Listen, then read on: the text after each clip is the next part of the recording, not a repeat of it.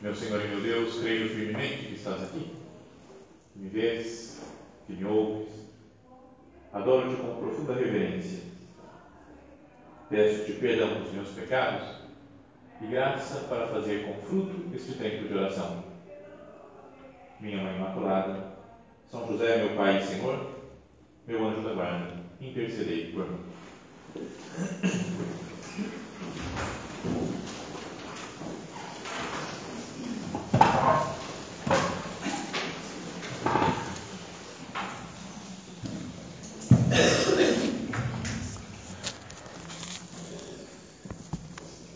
São José Maria, fundador do Opus Dei, ele dizia que nós devemos procurar cultivar três amores aqui na terra.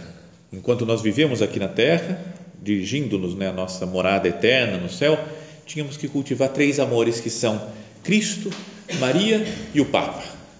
Né, as pessoas que vivem dentro da igreja, né, os cristãos, os católicos, deveriam ter essas, esses, essas três pessoas como personagens centrais da sua vida. Cristo, sobretudo, que é o centro da nossa existência, né, que nós nos dirigimos a Ele, que Ele é tudo, é nosso modelo, né, porque é o próprio Deus feito homem. Depois também Maria, Nossa Senhora, porque é a criatura mais perfeita que saiu das mãos de Deus, que mais correspondeu às graças divinas, então é modelo para nós, é nossa mãe, nossa intercessora diante de Deus no céu. E o Papa, porque é o representante visível de Cristo na terra, então deveríamos olhar para ele, seguir os seus ensinamentos, rezar pela sua pessoa, pelas suas intenções. Então vamos falar disso daqui, né? Esse, o tema do recolhimento é esse daí, né? Pensar nessas, nessas três pessoas. Mas primeiro, nessa primeira meditação, queria que nós focássemos naquele que é o, o centro da nossa existência, Jesus Cristo, nosso Senhor. Até o atual prelado do Opus Dei falou com insistência nas últimas cartas, nas mensagens que tem enviado, que nós deveríamos colocar Cristo de verdade no centro da nossa vida, no centro dos nossos pensamentos, no centro do nosso coração, que nós não desviemos nossa atenção por outras coisas, né? não dirijamos a atenção para outras pessoas, mas que o centro, que o, a, a direção da nossa vida deve ser Jesus Cristo, nosso Senhor. Então procuremos que nessa procuremos nessa primeira meditação olhar para Jesus Cristo. Interiormente, né, conversar com Cristo nosso Senhor. Ele é o próprio Deus que se faz homem para nos salvar. Mas mais do que nos salvar, para me salvar pessoalmente. Então, cada um de nós tem uma relação pessoal, está envolvido pessoalmente com Jesus, Jesus de Nazaré não é ele só um personagem histórico, alguém do passado, né, que ensinou algumas coisas bonitas, que fez milagres, mas é o Deus feito homem, vivo, ressuscitado né, para nunca mais morrer e que vive conosco. Está presente na nossa vida de todos os dias. E de um modo especial, Jesus está presente na Eucaristia, aqui no sacrário, né? Começamos a nossa oração agora falando: Meu Senhor e meu Deus, creio firmemente que estás aqui Jesus Cristo está aqui, né? nos vê e nos ouve. Então, eu tenho me encontrado com Cristo, tenho conversado com Ele, procuro contar-lhe as minhas coisas, me esforço por escutar o que Jesus tem para me dizer. Na Eucaristia está presente o próprio Jesus Cristo, nossa Páscoa, né? Fala assim o catecismo da igreja que Jesus é a nossa Páscoa, ele é a, a nossa salvação, é aquele que venceu a morte. E em cada missa que nós participamos, nós renovamos essa, podíamos dizer, a entrega de Jesus por nós. Jesus, ele morre e ressuscita em cada missa. Sabe que até uma definição, podíamos dizer, da Santa Missa, da Eucaristia, é a atualização do mistério pascal se realiza, se tá, estamos presentes em cada missa que nós participamos, cada vez que nós comungamos, estamos presentes diante desse ato supremo né, de, de, da história da humanidade, quando Jesus, o Deus feito homem, morre e ressuscita para perdoar os pecados da humanidade inteira, para vencer a morte. Então, Cristo não é, volto a dizer, né, insistir nessa ideia, não é um personagem só do passado que nós lembramos, podemos ter uma admiração, mas é alguém vivo que se torna presente, esse momento especial da sua vida ainda por cima, da sua morte, da sua ressurreição, em cada missa que nós participamos, cada vez que nós o recebemos na Eucaristia. Então, pensando nessas ideias, vamos considerar né, como, como que a missa, ou como que a Eucaristia influencia na minha vida. Não é? Porque se é um encontro, às vezes a gente se encontra com uma pessoa importante que nos transforma a existência. Imagina o encontro com Cristo, que é o mais importante da história. Se eu me encontrasse de verdade com Jesus, cada vez que eu participo da Santa Missa, cada vez que eu recebo Jesus na Eucaristia, não deveria ter uma transformação na minha existência? Nós perguntemos aqui, Jesus, como é que você está mudando a minha vida? Às vezes temos um contato contínuo né, com Jesus. Tem pessoas que vão que vai à missa, que participam da Santa Missa todos os dias. E às vezes isso há muitos anos, ou pelo menos todas as semanas, mas há, há muitos anos né, de vida. É uma proximidade com Jesus. Tem um ponto de caminho né, de São José Maria que gosto muito de meditar. Né? Ele fala assim: ó, alma de apóstolo, essa intimidade de Jesus contigo, tão junto dele, tantos anos, não te diz nada. Só isso daí. Não é porque estamos tão junto de Cristo. Agora mesmo estamos aqui diante do Senhor sacramentado. Estamos junto dele há tantos anos. Não te diz nada. Não diz que a gente deve, deveria ser mais santo, por exemplo.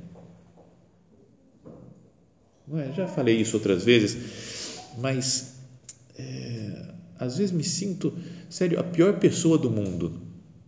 Porque eu falei, eu comungo todos os dias, sou padre, celebro missa todo dia e parece que eu não melhoro, porque Jesus, estou sempre na mesma. E vejo meus irmãos, por exemplo, tenho mais três irmãos e acho que a gente está mais ou menos no mesmo nível de santidade. Você fala, não tem nenhum que é especialmente especial, assim, né? super santo. Tudo mais ou menos igual, os quatro. E aí eu falo, mas eu vou à missa todo dia comungo todo dia, eles vão fim de semana. Será? Eu acho que eu sou o pior dos quatro nesse jeito, porque eu preciso comungar todo dia para chegar no nível deles. Ou, ou então a comunhão não está influenciando muito na minha existência. Em outro ponto de caminho, não trouxe aqui, mas que São José Maria fala né, que alguém escreveu para ele assim: tantos anos comungando diariamente e sempre na mesma. Parece que não, não melhora e aí São José Maria fala, pensa se, o que seria se não tivesse comungado? Como é que a gente seria?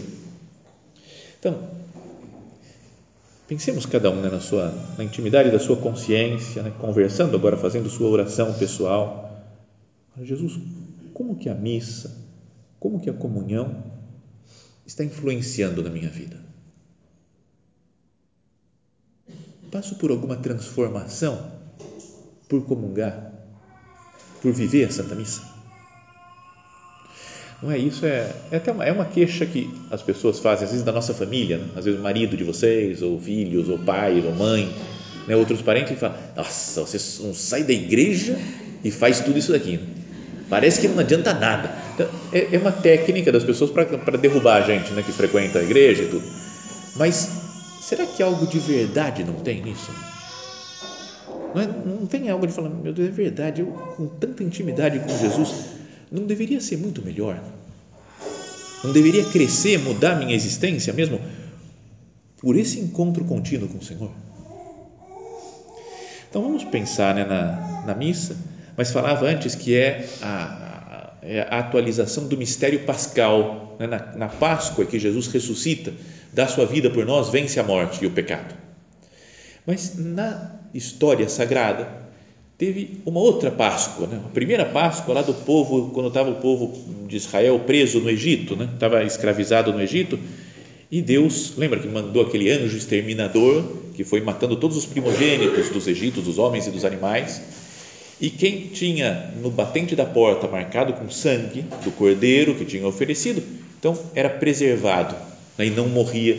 E assim foi com todos os os israelitas que estavam lá conseguiram se salvar, venceram os egípcios e puderam fugir e caminhar pelo deserto rumo à terra prometida. E aquela então foi a primeira Páscoa, não é que e, e, a Páscoa atual, verdadeira de Cristo, recorda aquela primeira que era uma imagem da Páscoa de Cristo. Então queria que a gente meditasse um pouco naquela Páscoa dos judeus, do povo de Israel, para fazer uma, uma comparação com a nossa Páscoa, que é cada missa que nós participamos. Então, vamos voltar lá na, no passado, na história. A gente está acompanhando agora, quem tem ido à missa diariamente, vê que a primeira leitura da missa está contando essa, essa história de Abraão, Isaac, Jacó, agora José no Egito. A história foi assim, né? Deus escolheu um, um povo para ele. Escolheu o Abraão e falou: sai da tua terra e vai onde, onde eu vou te mostrar. E falou: e olha para o céu e a tua descendência vai ser numerosa, mais numerosa que as estrelas do céu. Então Deus escolheu Abraão. Então tudo certo. Deus escolheu, é um homem santo, esse daqui sim, né? vai dar tudo certo com ele. Mas na verdade ele já brigou com o parente dele lá, o Ló, né, que era sobrinho dele, acho. Então começaram a discutir e falaram: então vamos fazer assim, para a gente não brigar, você fica com essas partes das terras, eu fico com essa outra desde o começo da história da humanidade, quase na história do povo de Israel, começa briga, discussão, desavença. Daí Deus falou que Abraão ia ter um filho, prometeu que ia ter um filho. Mas a mulher dele, Sara, era estéril. Tentavam ter filho, né? não tinha como.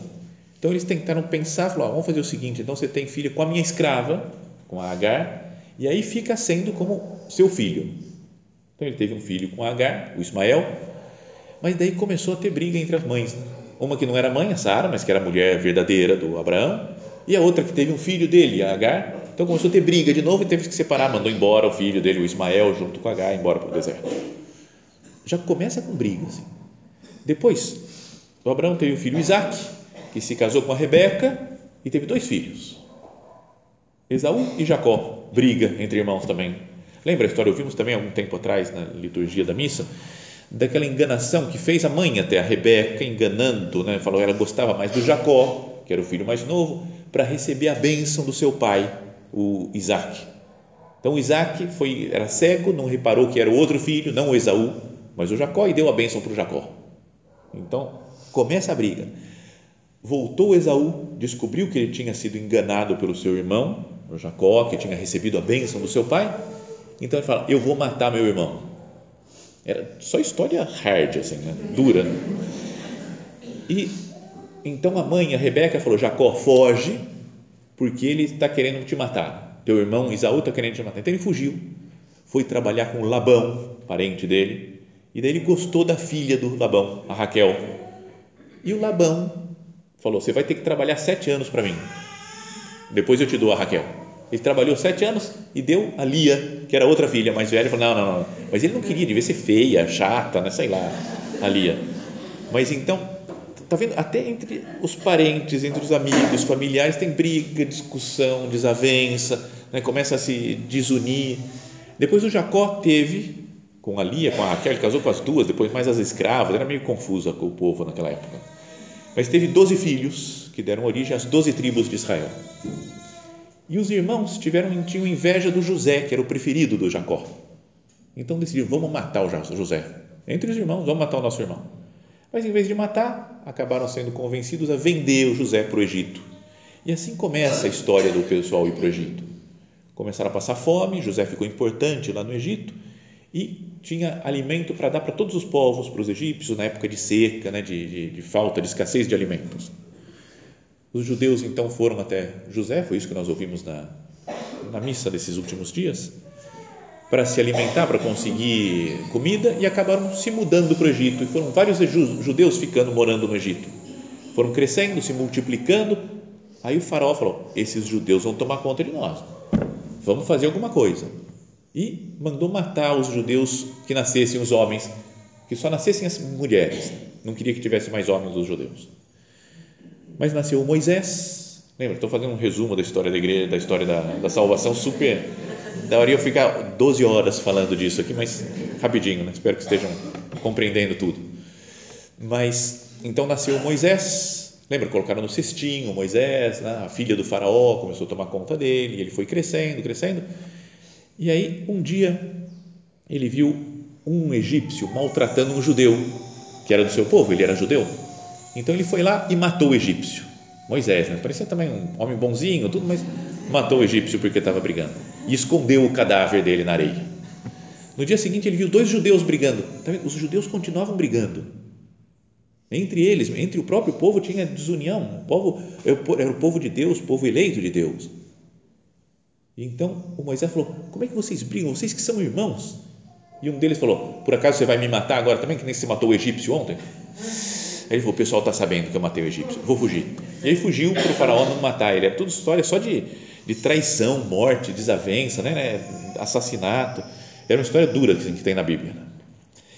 Bom, depois de um tempo, Deus aparece para Moisés, lá naquela sarça ardente, e fala: Volta para o Egito e você vai libertar o meu povo. Então ele volta para o Egito para salvar o povo de Israel que estava escravizado, mas o povo lá estava brigando entre eles, além de ser escravos dos egípcios, eles brigavam entre eles. Tinham os, os mais escravos, depois tinham os capatazes que mandavam neles, mas que eram judeus também e que estavam oprimindo outros judeus. Então eles tinham perdido totalmente a consciência de que eles eram o povo de Deus, que eles deviam se tratar bem, porque eram da mesma família. Então chega Moisés e fala para o Faraó: é? Eu vim aqui para libertar o meu povo do Egito e nós vamos para o deserto para prestar culto a Deus. Até essa ideia de prestar culto a Deus é o que é a missa também. A gente fala: vou prestar culto a Deus, né? eu vou viver a Santa Missa. Mas o faraó, obviamente, não quis deixar e começou a apertar mais a escravidão ainda dos, dos, dos israelitas. Eles tinham que fazer tijolo para a construção de pirâmides, então eles precisavam de uma palha. Então falou: não vamos mais dar palha para vocês, agora vocês vão ter que arrumar por conta própria a palha para fazer o tijolo, é muito mais difícil a sua vida.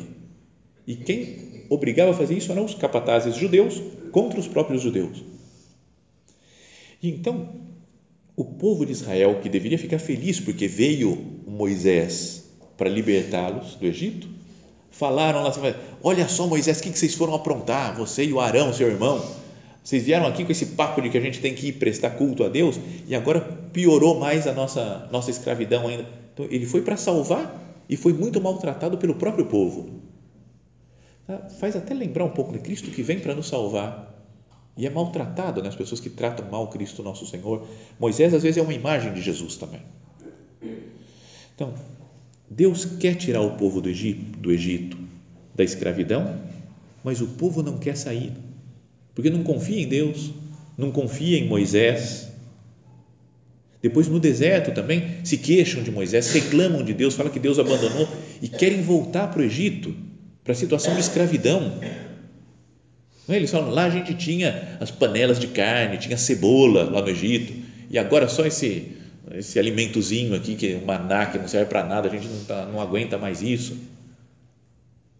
Entre parênteses, entre parênteses aqui, não é? Mas fala, ah, vão para a terra prometida, onde corre leite e mel.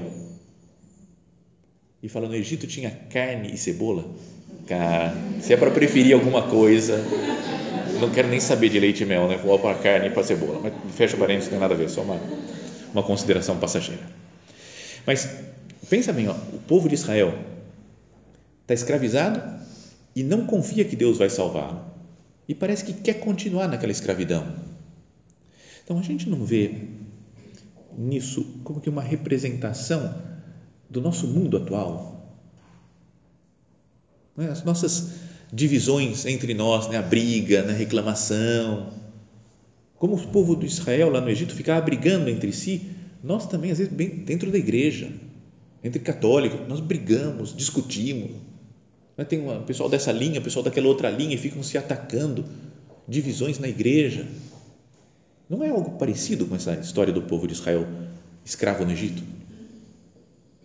Depois eles cultuavam outros deuses lá no Egito então Deus quer tirá-los da idolatria também, dos deuses egípcios. E também no nosso mundo não tem muita idolatria. Não que a gente tenha um, um voodoozinho ou uma coisa assim, uma, um ícone lá na nossa casa de, de alguma, sei lá, outra divindade, mas nós idolatramos a nós mesmos, nossas ideias, nosso prazer. Idolatramos uma pessoa que não é Deus. Idolatramos, sei lá, uma ideia, um, o dinheiro, o poder. Está vendo? Então, essa é a, isso que eu queria que a gente pensasse, né? que aquela situação do Egito, da escravidão e da idolatria em que, o povo em que vivia o povo de Israel, é algo semelhante à nossa vida atual. Ainda que não sejamos escravos fisicamente, materialmente, mas somos escravos do nosso prazer, idolatramos o nosso prazer, os nossos sonhos. Então, para libertar o povo dessa escravidão no Egito, Deus faz, organiza aquela ceia pascal. Fala assim no capítulo 12 do livro do Êxodo: O Senhor disse a Moisés e a Arão no Egito: Este mês será para vós o começo dos meses, será o primeiro mês do ano. Falai assim a toda a comunidade de Israel: No dia 10 deste mês, cada um tome um animal por família, um animal para cada casa. Se a gente da casa for pouca para comer o animal, convidará também o vizinho mais próximo, de acordo com o número de pessoas. Então Deus vai montando essa ceia pascal, explicando como tem que fazer, mas já começa a unir o povo. Fala, todo mundo que é de Israel, todos os judeus, vão pegar um cordeiro, um animal, e vão oferecer para Deus, fazer um sacrifício dele. E tem que comer tudo. Se não for suficiente as pessoas, chama o vizinho, também israelita, também do povo judeu, para vir comer junto. Então é uma ceia já de começa a unir as pessoas. Para cada animal deveis calcular o número de pessoas que vão comer. O animal será sem defeito, macho, de um ano. Podereis comer, escolher tanto um cordeiro como um cabrito. Devereis guardá-lo até o dia 14 deste mês, quando ao cair da tarde toda a comunidade de Israel reunida o imolará.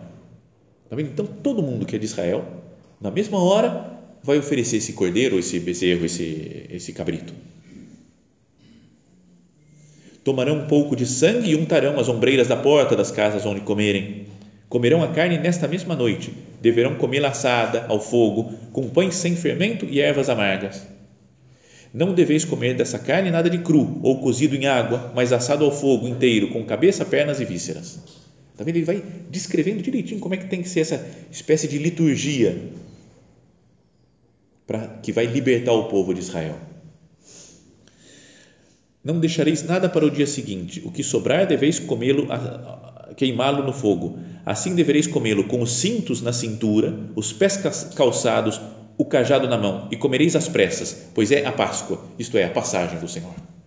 Então, até o modo tem que estar com, né, com a roupa, com o vestido, né, com o cinto, apertando o cinto, e, e com o cajado na mão, comer de pé, porque é como se fala, é uma ceia para a gente sair do Egito, não é para a gente ficar curtindo aqui o povo do Egito, é para que nós nos, reuni, nos reunamos, ganhemos a consciência de que nós somos um povo, o povo eleito de Deus, e assim a gente saia da escravidão do Egito. É uma ceia de família, da família de Israel, do povo de Israel. Uma, é uma ceia de sacrifício, né? oferecer um sacrifício para Deus, então é algo para oferecer para Deus e podíamos dizer, é uma ceia de comunhão, porque as pessoas se unem outra vez a partir desse momento. Ganham consciência de que são o povo de Israel, esquecem os seus esquemas pessoais, suas preferências, suas ideias, para pensar na unidade do povo. E voltam a ter o orgulho de serem, somos filhos de Abraão, Isaac e Jacó. Essa consciência de que somos do povo eleito. E é uma ceia de Êxodo, também está escrito no livro do Êxodo, que significa saída. É? A participação nessa ceia, lá de Israel, de, do povo de Israel no Egito, é o começo do afastamento da idolatria. Vão deixar essa vida idolátrica lá de ficar cultuando deuses do Egito. Né? Vão, vão mudar de vida e vão prestar culto fora do Egito ao Deus de Israel eles falam: Nós queremos servir só o Senhor Yahvé. Então, está vendo? É uma ceia que transforma o povo por dentro. Então, falávamos antes então que a, a nossa missa, a Eucaristia, é a verdadeira Páscoa, porque está presente Cristo, o Cordeiro Pascal. Aquela ceia de Israel lá no Egito era uma imagem do que é a Santa Missa de cada dia, toda a Eucaristia que nós participamos então falava que aquela era uma ceia de comunhão, porque uniu o povo de Israel. Então, a minha missa é uma missa de comunhão. A Eucaristia é realmente comunhão, porque me une com Deus e me une com os outros. Com todas as pessoas? Será que também não é assim? Deus olha para o mundo e vê como nós estamos às vezes divididos, como pensamos mal uns dos outros, quantas brigas, quantas raivas né, das pessoas. Então Cristo institui a Eucaristia para que seja comunhão, para que nos unamos a Cristo nosso Senhor, que nos unamos entre nós. Então, falava antes, né, como que a missa está influenciando na minha vida. E cada um de nós pense nisso. Então, uma das coisas que deve influenciar é na nossa comunhão com os outros. Não posso receber Jesus na Eucaristia e continuar brigado, né? Tá vendo? Não tem lógica isso. Se a Eucaristia é comunhão, é união com Deus e união com os irmãos, posso continuar, perdão, Jesus, pelas vezes que eu comungo e continuo pensando mal das pessoas. Uma é das coisas mais tristes que tem é briga no estacionamento da igreja depois da missa. Não é? Porque a gente acabou de comungar, paz de Cristo, todo mundo unido, maravilha. Depois sai e começa a falar mal, me deixou, me travou, eu tenho que ir embora rápido para casa porque tem que fazer comida. E essa pessoa me travou, cara, que desgraçado que fez. Não é estranho isso? Acabei de comungar. A Eucaristia deve ser uma, uma, um encontro, uma ceia de comunhão. E eu brigo logo depois. Até para as pessoas do Opus Dei, as pessoas que moram nos centros da obra, sabe que o esquema aqui na, no centro da obra, a gente acorda de manhã, faz oração da manhã, celebra a missa, né, participa da missa e depois vai tomar o café da manhã. Então, quando tem briga, discussão no café da manhã é triste, né? Quer brigar, briga no almoço, no jantar, mais longe um pouquinho. Não, briga, não é para brigar nunca, mas é que é tão chamativo, acabou de comungar, depois vai discutir lá fora. Então, que a nossa Eucaristia seja uma Eucaristia de comunhão, que me mude mesmo, de verdade. Jesus, eu quero, depois de comungar, eu quero amar todas as pessoas, por mais diferentes que sejam, por mais que pensem muito diferente de mim. Não quero ficar com raiva, com pensamentos críticos de ninguém. E depois falava que aquela ceia do, da história do livro do Êxodo, lá na primeira Páscoa né, da, do povo judeu no Egito, era uma ceia de Êxodo Comeram, mas prontos para caminhar, para sair da idolatria do Egito. As minhas Eucaristias, podíamos dizer que são Eucaristias de êxodo também, porque faz com que eu me converta, que eu saia do mundo do pecado, que eu deixe, às vezes, essa minha mentalidade meio pagana, puramente humana, que não considera Deus, que se esquece de Deus, que fico pensando só nas coisas materiais da vida, nas minhas idolatrias que a Eucaristia me converta mesmo de verdade, que eu saia da situação de pecado para viver mais perto de Deus em cada comunhão que eu faço. Tem um autor espiritual que falava essas ideias, né? ele dizia: quando nos perguntamos sobre a Eucaristia, perguntamos-nos sobre o conjunto da nossa celebração do mistério, sobre o modo em, que deixamos que a Páscoa nos impregne, nos toque e mergulhe a nossa vida naquela atmosfera que é a atmosfera do Êxodo. A Eucaristia tem que nos mergulhar nessa atmosfera do Êxodo, que é um passar valentemente do serviço aos ídolos, do egoísmo, do consumismo, da indiferença, da civilização da morte, para o serviço da aliança do reino. Tem que ter uma mudança na nossa vida. Falamos que dos três amores, né? Começamos assim a nossa meditação: Cristo, Maria e o Papa. Cristo, está presente, vivo, porque ressuscitou para nunca mais morrer, está presente na Eucaristia, especialmente. Mas o meu encontro com Ele me transforma. Eu não posso só falar, não, eu amo Jesus, né? Jesus é tudo na minha vida e continuo na mesma. Tem que ter pelo menos essas duas características: né? que o encontro com Cristo na Eucaristia, na comunhão, seja comunhão com os outros, perdoar os outros, ser misericordioso, conviver, desculpar e que seja uma Eucaristia de êxodo, que faça com que eu me converta, que eu saia das minhas preocupações passageiras, que eu saia das minhas idolatrias, dos meus apegamentos. Quanto que a Eucaristia me muda? São José Maria escreveu assim nesse livro em Forja, fala, ser alma de Eucaristia. Se o centro dos teus pensamentos e esperanças estiver no sacrário, filho, que abundantes os frutos de santidade e de apostolado.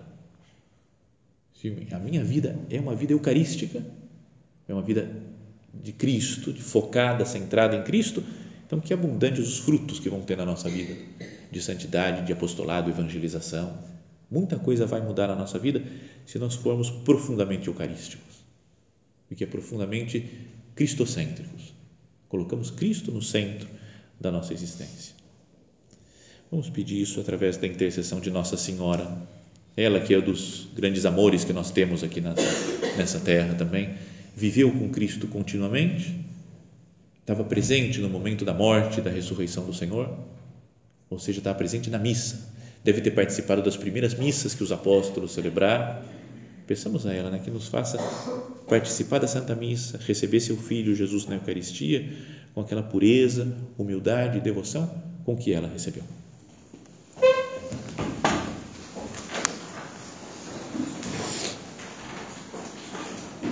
Dou-te graças, meu Deus, pelos bons propósitos, afetos e inspirações que me comunicaste nesta meditação. Peço-te ajuda para os pôr em prática. Minha Mãe Imaculada, São José, meu Pai e Senhor, meu anjo da guarda, intercedei por mim.